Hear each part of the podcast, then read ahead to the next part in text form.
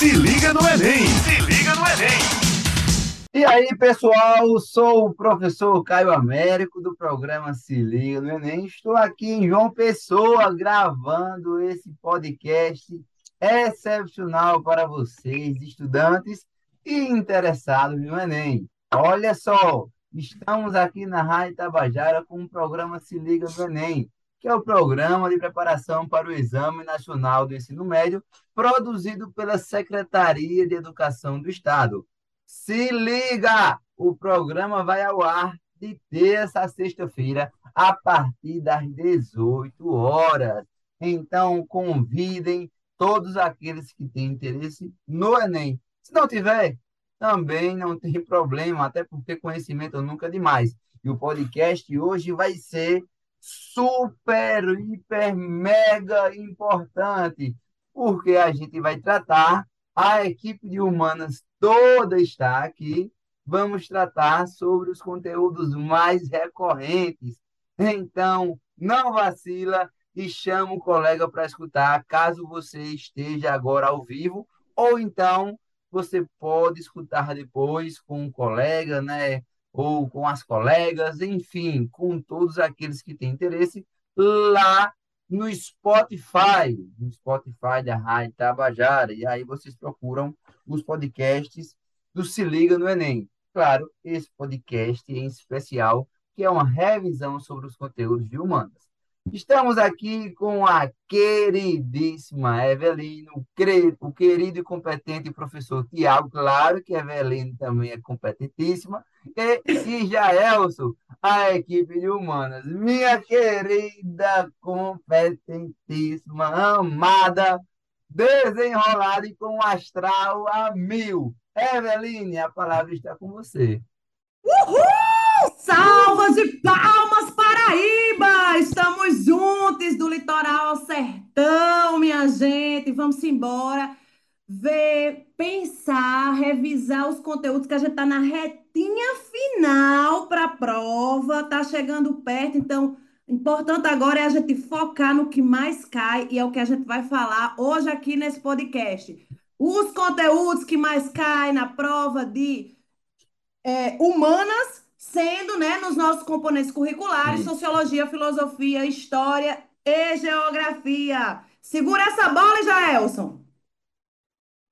Olá, olá, minha gente! Estamos aí chegando, essa galera retada que vai entrar aí na universidade aqui do Se Liga no Enem 2021. Estamos quase às vésperas, né, da nossa prova, a prova que vem aí com tudo.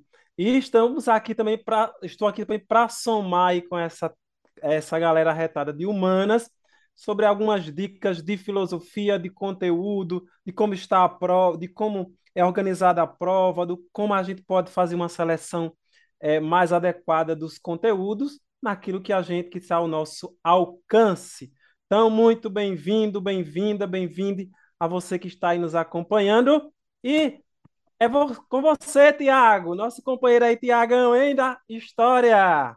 Chega, manda essa bola que anda em Copa do Mundo, a gente mata no peito, que nem os alunos se ligam no Enem, né? Que vão pegar o Enem, matar no peito e gol de placa. Gente, esse podcast está arretado, como o professor Jaels falou, viu? Fica ligado, pega o teu lápis, afina a ponta, porque vai vir muita dica boa, interessante para você fazer uma boa prova de humanas. E nós vamos iniciar aí com várias dicas com sugestões de estudos e com apontamentos para te preparar, que é isso que a gente vem fazendo desde o início do ano. Você, aluno do Se Liga no Enem, sai na frente rumo à sua, é, à sua concretização do seu projeto de vida entrando na universidade pública. Show! É com você, Caio. Manda brasa. Então vamos embora com essa equipe espetacular do estado da Paraíba, que a cada novo dia, a cada novo ano, se supera, né? É, só lembrando que a gente passou por maus bocados lá no começo do programa.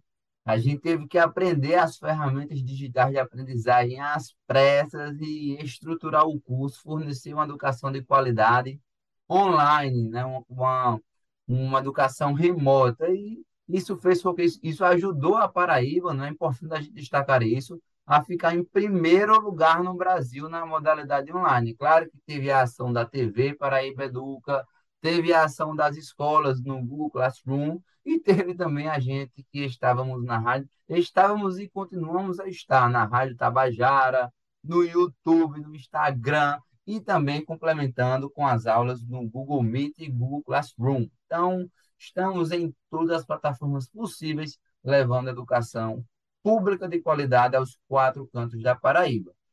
E já começando, né, já começando agora, né, os assuntos recorrentes, vou puxar a sardinha aí para a geografia, claro, né, vou começar com a geografia, e lembrando que uma pegada muito importante do Enem é a interdisciplinaridade. Ainda tem muitos conteúdos que são trabalhados a partir dos três componentes curriculares. Revoluções industriais é um deles. E revoluções industriais está caindo com uma grande frequência. Olha só, galera, de 2009 a 2021, sempre teve uma questão falando sobre as causas, consequências ou a problemática ali das revoluções industriais. Quando eu falo consequências, tem também os pontos positivos, né? Não só os pontos negativos. E aí, é, modelos produtivos, ou então isso associado à degradação ambiental, isso associado também à desigualdade social, que já pega o contexto da globalização, que se insere nessa perspectiva da, das revoluções industriais. Então, revolução industrial é uma dica assim que serve não só para mim, professor de geografia, mas para todos aí é, os professores que trabalham com essa temática em seus componentes curriculares. Então, revolução industrial, você saber as características das revoluções industriais, como elas impactaram no meio ambiente, como elas impactaram na sociedade, na política, no mundo do trabalho. Então, isso aí é importante demais vocês saberem. Primeira, segunda, terceira revoluções industriais Agora estamos com uma incipiente nova revolução, que é a quarta revolução. Eu comprei até o livro de Klaus Schwab, que fala sobre a quarta revolução industrial, foi lançado em 2016. E essa revolução da, do grande desenvolvimento tecnológico, é, da robotização, do machine learning, as máquinas que aprendem é, de acordo com o uso dos algoritmos, da inteligência artificial extremamente otimizada, é, do Big Data, do armazenamento em nuvens, dos sistemas cyberfísicos. Então, isso aí já teve até uma questão do Enem, uma questão que era no Enem 2016, falando sobre a individualização das mensagens publicitárias. Isso é uma característica da quarta revolução. Não caiu o termo, até agora não caiu o termo quarta revolução, mas já caiu características dela. Por exemplo, é, quando você acessa as plataformas, o Instagram, é, YouTube ou qualquer outra plataforma dessa, o Google mesmo, de pesquisa, as informações que chegam a você é, é, são diferentes das informações que chegam aos seus pais, que chegam a um outro colega seu. Por quê? As informações que estão armazenadas naquelas plataformas que você acessa são informações pessoais, informações suas informações que é, estão associadas às suas preferências, às suas buscas, o que você gosta de consumir na internet. Então, se você, então, é, vamos assim exemplificar, vamos é, ver como é que isso é na prática. Se você gosta de futebol, vai chegar muitas informações sobre futebol, muitas propagandas publicitárias sobre artigos esportivos direcionados para futebol. Mas se você gosta é, vamos lá, se você gosta de livros, né? Se você gosta de leitura, né? Que tipo de leitura? De autodesenvolvimento. Então, vai chegar muitas informações sobre autodesenvolvimento, muitas, é, muitos livros sobre esses caras que trabalham com autoajuda, autodesenvolvimento. Então, é, basta você pegar até mesmo um celular. Se você pegar o, o seu celular da mesma marca que o seu colega, você vai ficar um pouco perdido quando for pegar o do seu colega, porque aquele celular, o software dele com a inteligência artificial dele, é, se adaptou, se adaptou ao uso, ao uso dele, ao uso da pessoa que está manuseando. Então, isso aí caiu em 2016 e a dica que eu começo já é revoluções industriais, causas, consequências, modelos produtivos, as características gerais e, nessa conjuntura de quarta revolução industrial, entendam o que é a quarta revolução, para que, quando, porventura, cair uma questão, muito provável que caia agora, no ano de 2022, pode servir até como tema de redação, vocês tenham propriedade para poder resolver a questão. Beleza? Vamos agora passar a bola para Evelyn Tamara, nossa querida professora de Sociologia. Arrasa! Simbora nós, simbora nós. Olha lá, gente. Em sociologia, vai estar tá o diálogo aí permanente, tanto com a história, como com a geografia, com a filosofia, uma coisa que Caio disse e tá com toda razão, é da interdisciplinaridade, é uma característica marcante da prova do Enem, vale para todas as áreas, inclusive. Mas nas humanidades, ela fica mais escancarada do que nas demais provas, porque os conteúdos dialogam. Então, pegando o gancho do que Caio acabou de dizer, é fundamental que vocês saibam sobre capitalismo, o que é o capitalismo, que o capitalismo é um sistema econômico que está pautado e baseado na propriedade privada, no lucro, e que as revoluções industriais, que foi o que Caio trouxe nessa dica de geografia, elas estão diretamente ligadas ao sistema econômico capitalista. Essa é uma dica de conteúdo. Vocês não podem ir para a prova sem entender que o sistema econômico capitalista é o sistema econômico da modernidade e que vem se perpetuando aos, ao longo dos tempos e que a gente assim, só vai se renovando e aí, como o Caio trouxe, vai cada vez mais tomando é, o lugar de, da indústria, do comércio, das relações pessoais. E aí, vamos lá, uma dica que é sobre capitalismo. E isso vai envolver trabalho e produção.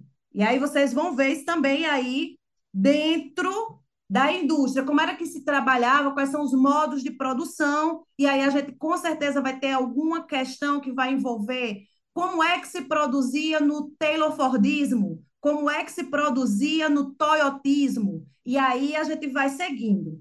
Essa é, é a dica sobre o âmbito econômico da sociedade. Agora vamos pensar no âmbito político. Só um adendo. Só um Fala, adendo. Caio. É, o capitalismo, aliás, as revoluções industriais, como você bem colocou, estão em prol do sistema capitalista, tá? As revoluções estão em prol do sistema capitalista. Então, a gente teve o capitalismo industrial ali, é, quando começou as revoluções industriais, e aí, a partir da terceira, a gente começa o capitalismo financeiro, nessa conjuntura de meio técnico, científico e informacional, né, que é um termo utilizado aí pelo geógrafo Milton Santos. Então, só Perfeito, perfeito. E aí, gente, vocês vão entender que essas mudanças, elas impactam diretamente no trabalho, na forma como a gente trabalha, na forma como a gente pensa a sociedade. Isso é super importante para a prova de humanidades e é uma característica muito forte exigida para as questões de sociologia. Outra questão que é recorrente é a questão política. Política em que sentido, gente? Na formação do Estado moderno. Então, preste atenção que política, poder e Estado são três conceitos que estão se interrelacionando na prova de sociologia. Então, na prova de sociologia, vão ter, na verdade, na prova de sociologia, não, né? na prova de humanas, com as questões de sociologia, é provável que caia alguma coisa sobre as características do Estado moderno, o que é, onde se forma esse pensamento que constrói o Estado moderno, e aí a gente vai dialogar também com filosofia, porque aí a gente vai estar pensando é, nos contratualistas, a gente vai estar pensando em Hobbes, Locke, Rousseau, que a gente estuda dentro da sociologia com a formação do Estado moderno, e aí a gente também estuda na filosofia, que Jaelson, segura aí esse gancho que eu já vou passar essa bola para você, porque a gente já vai dialogando de forma interdisciplinar como né, um, um conteúdo está puxando o outro. É isso, galera. Beleza, beleza, minha gente. Então vamos lá, Evelyn. Obrigado aí pela, pelo encaixe já que você faz aí da, do conteúdo. Muito bem, minha gente. Então, aqui a gente está percebendo que é, nenhum estudo aqui é, é, ele é como é, é desperdiçado. Se você que você estuda em história, em sociologia, em geografia, tudo se completa na prova do Enem, certo? Então, a primeira coisa que eu gostaria de dizer, Eveline e a turma, é antes aos estudantes. Galera, não se desespere se você ainda não sabe tudo da filosofia, porque eu também não sei. É, outros também não sabem, né? Por quê? Porque é uma história muito grande. Eu chego, só de, só de filosofia ocidental, nós temos mais de dois mil anos aí é, dessa construção histórica. Então, a primeira dica que eu, que eu vou colocar aqui é filtre os conteúdos. A gente já faz toda essa filtragem na elaboração do Enem. Mas, por exemplo, filtre. E quais os critérios que você vai usar ainda nessa reta final para você é, se dar bem na prova do Enem? Dois critérios: o de relevância e o de recorrência. Primeiro, relevância. Busque identificar nos temas, isso também vale para as outras áreas, né? Identificar é, qual a maior importância do tema para a área e para o Enem. Por exemplo, eu vou dizer aqui os da filosofia. Por exemplo, a filosofia pré-socrática, aqueles que vêm antes de Sócrates, tem sido bastante recorrente. O próprio filósofo Sócrates, sobre a ideia, por exemplo, de justiça. O Aristóteles, sobre a ideia, por exemplo, de democracia. Então, tem caído bastante. Então, então são é, significativamente cobrados né, esses, esses temas aí. E do ponto de vista da recorrência, tem se acentuado muito na filosofia, galera, preste atenção, anota aí. É, alguns assuntos, né, como por exemplo, Kant sobre a questão da racionalidade. Então, isso tem sido recorrente em vários Enem. Kant, que vai, como é que isso vem, vai cair? Não vai cair, por exemplo, uma ideia de Kant. Não precisa você sair arrancar os cabelos e estudar Kant, né? Ou seja, imperativo categórico, toda aquela, a, aquela ideia de Kant. Não, mas entender, por exemplo, o que é o conhecimento para Kant. O, o que seria, por exemplo, sair de, de, um, de um conhecimento é, mitológico para um conhecimento é, transformador, que seria a razão. Depois, uma outra questão é a ética. ética tem caído bastante e eu, assim, quase aposto que esse ano cairá. E como cairá? Não simplesmente vai cair uma, uma definição sobre ética, sabe, galera? Mas eu aposto muito, por exemplo, como o Caio falou já lá no início da questão da Revolução Industrial é, e da questão dos robôs, eu pego o gancho aqui com uma área da filosofia que tem crescido muito, que alguns até dizem que vai ser o futuro aí da, da investigação. Eu me animo muito para que eu não fique fora do mercado é, posteriormente, que é a chamada filosofia da mente.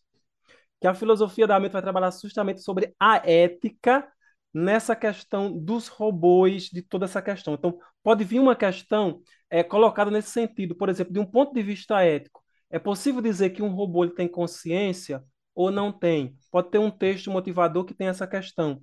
É possível falar que um robô ele, ele, tem, ele tem consciência e por isso eu posso dizer que ele já é uma espécie humana? Ou seria um transhumanismo, aquilo que está para além? Pode ser uma questão ética que venha formulada por esse, por esse âmbito. Tá certo? Beleza. Gente, é para a gente entender que muita, quase sempre a filosofia no, no Enem ela vem interpretada, ela vem colocada por uma questão nova.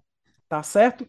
E Assim, é, é, bom a gente conhecer um pouco geral do desenvolvimento da filosofia, né? Como ela é colocada aí, né? Nesse, nesse caminho, tá certo? E aí, Tiago, dito isso, né? Eu já vou passando aí a palavra para que você complete aí é, um pouco essa, essa questão. Se liga no Enem! Se liga no Enem! Tiagão, me desculpe, antes de passar para você, não podemos deixar de lembrar que estamos aqui na Rádio Tabajara com o programa Se Liga no Enem Paraíba, uma iniciativa da Secretaria de Estado da Educação e da Ciência e Tecnologia para apoiar a preparação para o Exame Nacional do Ensino Médio. Um beijo a todos os ouvintes. Me desculpe, Tiagão, e agora pode dar continuidade. Show de bola, cara, show de bola. Gente, que, que dicas, viu? Super dicas aí, geografia, sociologia, filosofia. Tamo juntos e, e eu vou tentar aqui contribuir, é, dizendo a você, meu amigo, minha amiga, que vai fazer a prova do Enem, é, para ter alguns parâmetros agora é, na breve prova que vocês irão realizar. Vejam só, a prova do, de humanas do Enem, você não vai lá encontrar, né? Caixinha de história, caixinha de geografia, aqui é a caixinha de sociologia. Não é assim, tá? É importante que você saiba que essa prova tradicional é, que você tem né, na escola regular, a do Enem, ela não trata dessa maneira. O professor Caio lembrou muito bem aqui da interdisciplinaridade, o quanto que isso é pertinente para a prova do Enem. Então, é, você vai pegar alguma uma, uma questão vai ter, obviamente, uma relevância maior em uma das disciplinas que aqui estamos falando, geografia, sociologia, história, mas vai sempre ter ali um ponto de intersecção em que as disciplinas e as ciências se encontram. Então é importante você ter isso em mente. E que diz respeito aos conteúdos e temas de história, vejam só, se a gente fosse fazer um raio-x, professor, me dê um raio-x aí desses principais temas. Eu diria a você o seguinte, segundo dados é, até 2020, certo? Que o que se sobressai nos conteúdos que o Enem cobra de, da, do componente de história, 44, cerca de 44% é de história do Brasil, tá bom? É, 27% de história geral, certo? E 18% de temas transversais. Para quem não está lembrado, né, história, história geral é tudo aquilo que não é história do Brasil. Né? O professor Gels falou, por exemplo, da, do componente filosofia, né, é, que é enorme, é, sem dúvida. Agora, veja o que seria o componente de história nesse ponto de vista da medição, né? A gente está falando do início, né? Dos Homo sapiens sapiens. Então, são 10 milhões de história, não tem como saber tudo, não tem como saber tudo mesmo, tá? Você vai ter que focar em alguns pontos que eu vou te falar aqui, mas saiba que o que se cobra mais lá no Enem é a história do Brasil. Que temas transversais são esses, professor, que o senhor falou aí? São temas, colega, que repercutem, é, por exemplo, é, gênero, raça, sexualidade, cidadania, direitos humanos. Então, todos esses temas é, que estão ali gravitando né, é, sobre as, os componentes de humanos, eles são exigidos, certo? Então, é importante que você tenha, de certo modo, uma opinião sobre esses temas. Você não necessariamente precisa defender uma tese, um trabalho científico, não, mas qual é a minha opinião sobre, por exemplo, a questão racial do Brasil? Qual é a minha opinião sobre direitos humanos do Brasil? Qual é a minha opinião sobre cidadania? O que é para mim cidadania? Eu consigo entender isso? É assim que você tem que ir para o Enem. O Enem vai te provocar, tá bom? O Enem vai te provocar você ter esse olhar crítico sobre esses temas que foi aqui citado, tá bom? Então, quando a gente vai pensar assim, é, história, né? Sobretudo história do Brasil, é, não como um todo, pensando em história como um todo, tá? A gente tem que entender que a contemporaneidade ela é muito exigida. Quando eu falo contemporaneidade, gente, eu estou falando ali é, das diria assim, da Segunda Guerra Mundial, tá um tema muito pertinente no Enem, tá bom? É, para cá, Basicamente, isso do ponto de vista geral. Do ponto de vista. E aí eu estou falando de Segunda Guerra Mundial, Guerra Fria, tá certo? É, do ponto de vista da história do Brasil, quando a gente pensa no tempo contemporâneo, eu estou falando do período da redemocratização do Brasil. O Brasil, ele vem aí, eu sempre digo isso, a República Brasileira parece uma criança, né? ela anda, cai, né? levanta, cai novamente. O que é esse cai? São golpes. A gente está falando do Estado Novo, de Getúlio Vargas, a gente está falando da ditadura civil-militar de 64 até 85, a gente está falando de 2016. Então, veja só, é, é, importante que você tenha um olhar crítico em relação à República Brasileira.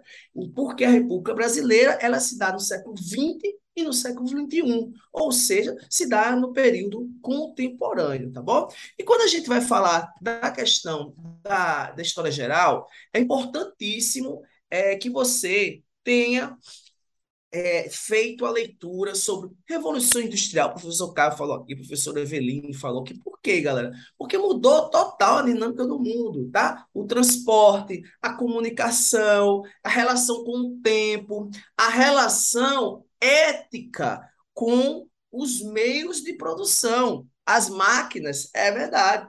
A Segunda Guerra Mundial é importantíssimo, porque a Segunda Guerra Mundial é o grande acontecimento nessa novela humana do século XX, ou seja, do período contemporâneo. Quando a gente vai lá para trás, pensando em história, é importante, por exemplo, na Idade Antiga, você ter Grécia e Roma ali com algumas leituras, tá? Idade Média, as grandes navegações, porque as grandes navegações não apenas iniciam esse mundo capitalismo moderno, mas também dão início aí à globalização, um conceito importantíssimo para você pensar a, a, a, efetividade pós-revolução é, industrial. Como que isso vem se acelerando? Como que a gente vem nos aproximando? Como que a gente vem cada vez mais entendendo o, a cultura do outro, cada vez mais se conectando, ou não, né? Ou não. Pois bem, e a Guerra Fria? Então, gente, é, eu deixo essas dicas aí, né, para vocês, para que vocês tenham em mente, primeiro, entender história do Brasil, importantíssimo, tá certo?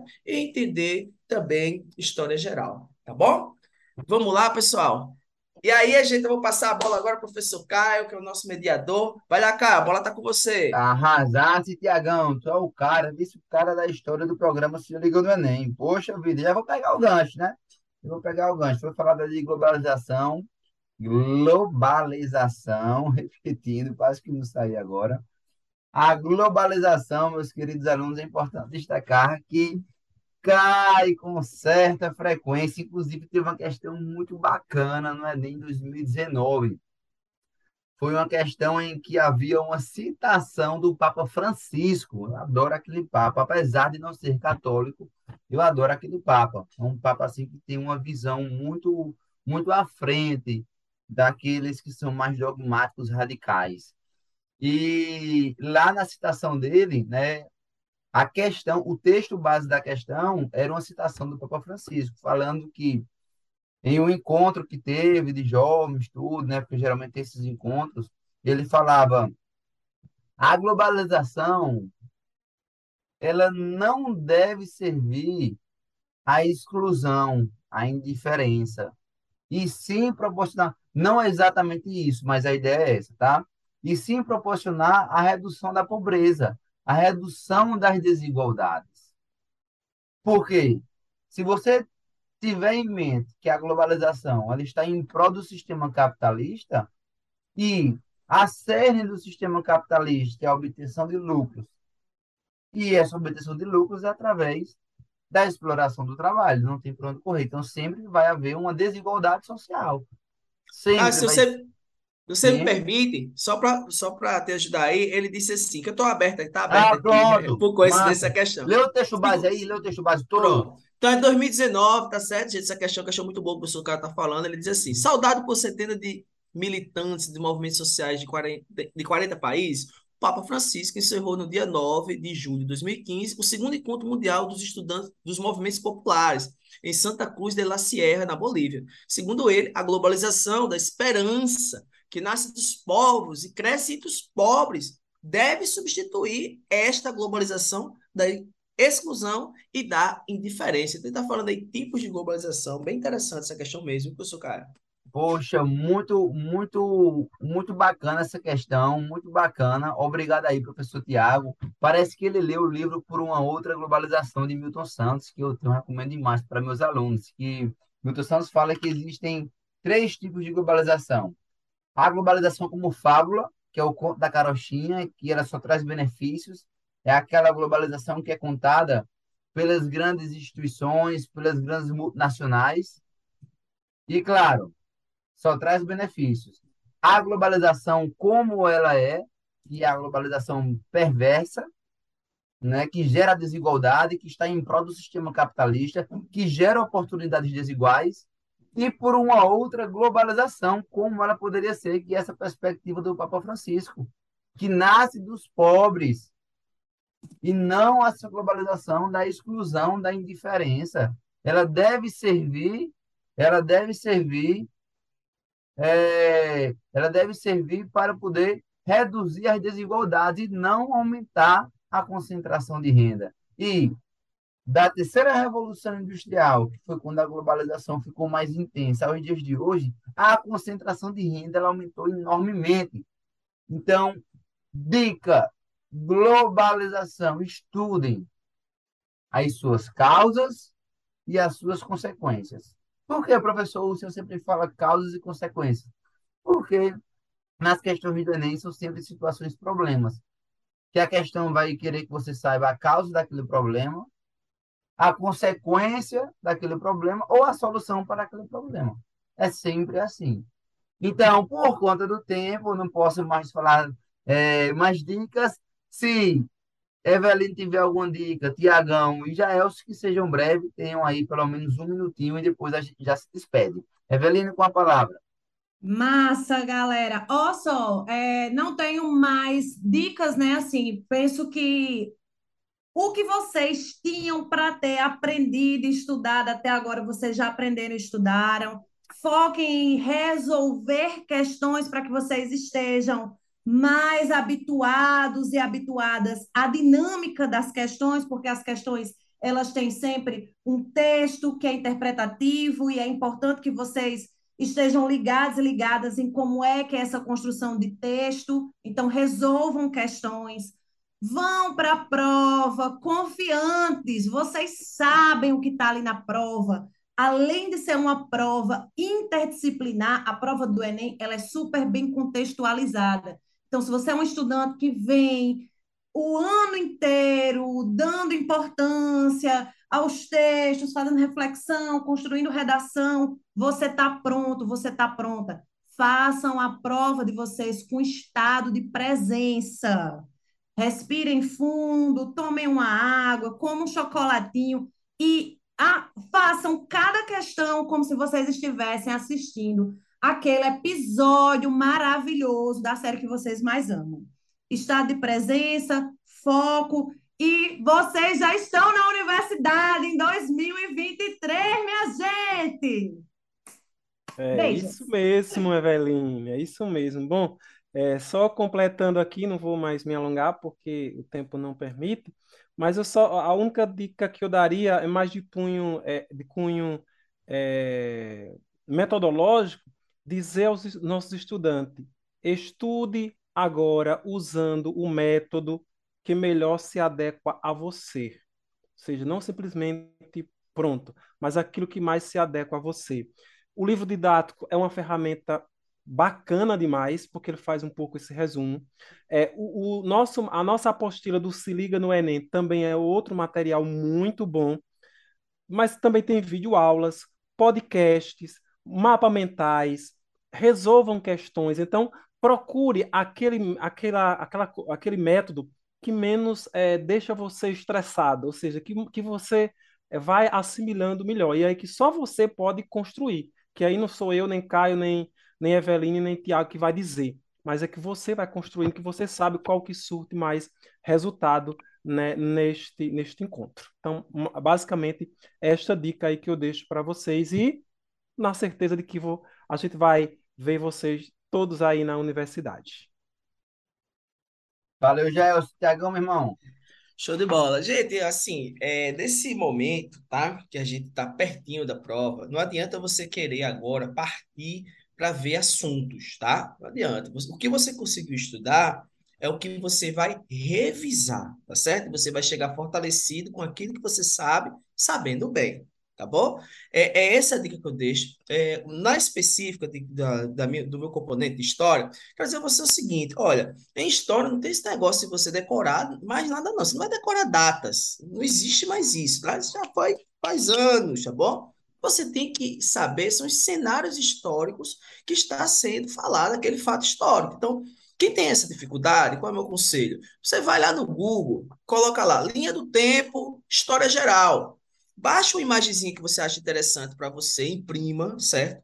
Faça isso também com linha do tempo, história do Brasil. Baixa ou imprima, tá certo? E você vai começar a se localizar os cenários históricos. É isso que você precisa saber. Que nem novela. O que aconteceu no capítulo tal? Pronto, vai estar tá lá, capítulo tal, Petrúcio e, e que eu assisto, né? Aquela novela lá, daquela emissora lá. Entendeu? então, aconteceu naquele capítulo ali. É isso que você precisa saber. Uma outra questão fundamental são os conceitos. Portanto, os conceitos atravessam nós quatro, os quatro componentes aqui, galera. Tem conceito, a gente falou, por exemplo, globalização, que cabe aqui uma discussão para quatro, os quatro componentes. Então, se aproprie dos conceitos. No material de vocês, o professor Gelson falou, um material muito bacana, e que você precisa se apropriar dele. Então, vai lá ver a linha do tempo, e se aproprie dos conceitos, principais conceitos, etnocentrismo, globalização, modos de produção, tá? mercantilismo e populismo. São conceitos fundamentais para você aí. Tá contigo a bola, Caio. Valeu, um abraço, Valeu. gente. Valeu, Tiagão. Tu é o cara, meu irmão. Olha só, galera. Não adianta, né? Agora, nesse período, vocês quererem, caramba, agora eu vou pegar e estudar sem parar. Não. Vão resolver questões. Tá? Peguem todas essas dicas que os professores deram e complementem. Peguem as questões, especialmente as questões do Enem, porque elas têm uma estrutura específica. E pegou aquela questão, faça a prova ali de 2018, 2019, peguem assim as provas mais recentes e façam elas. Não é você pegar uma questão, fazer a leite, errei, caramba, errei essa, qual é a certa? É essa, beleza. Não você fazer uma questão de forma qualitativa. Você saber o porquê que você errou e por que é que aquela questão está certa e por que as outras alternativas estão erradas. Se você acertar, você também não pula para a próxima. Porque muitas vezes o acerto não é um acerto que você sabe 100% porque as outras estão erradas. Você sabe que aquela está está a mais correta. E aí você vai e faz. Então, acertou a questão? Analisa as outras e saiba o porquê elas estão erradas. Então, isso aí me ajudou muito. Esse tipo de técnica me ajudou muito a passar nos concursos públicos. Né? Passei em dois, aliás, em três concursos públicos eu passei utilizando esse tipo de técnica. Fiz muitas questões. Isso é uma metodologia ativa de aprendizagem. Antes eu ficava só livro, livro, livro, conhecimento, conhecimento, conhecimento, conteúdo, fichando, fichando, fichando. Não, você tem que botar a mão na massa, aplicar aquilo ali. Certo? Então, finalizamos. Esse foi o programa Se Liga no Enem, na Rádio Tabajara. O programa vai ao ar de terça a sexta-feira, a partir das 18 horas. Um beijo no coração de todos e fiquem ligados. Até a próxima, galera. Se liga no Enem! Se liga no Enem!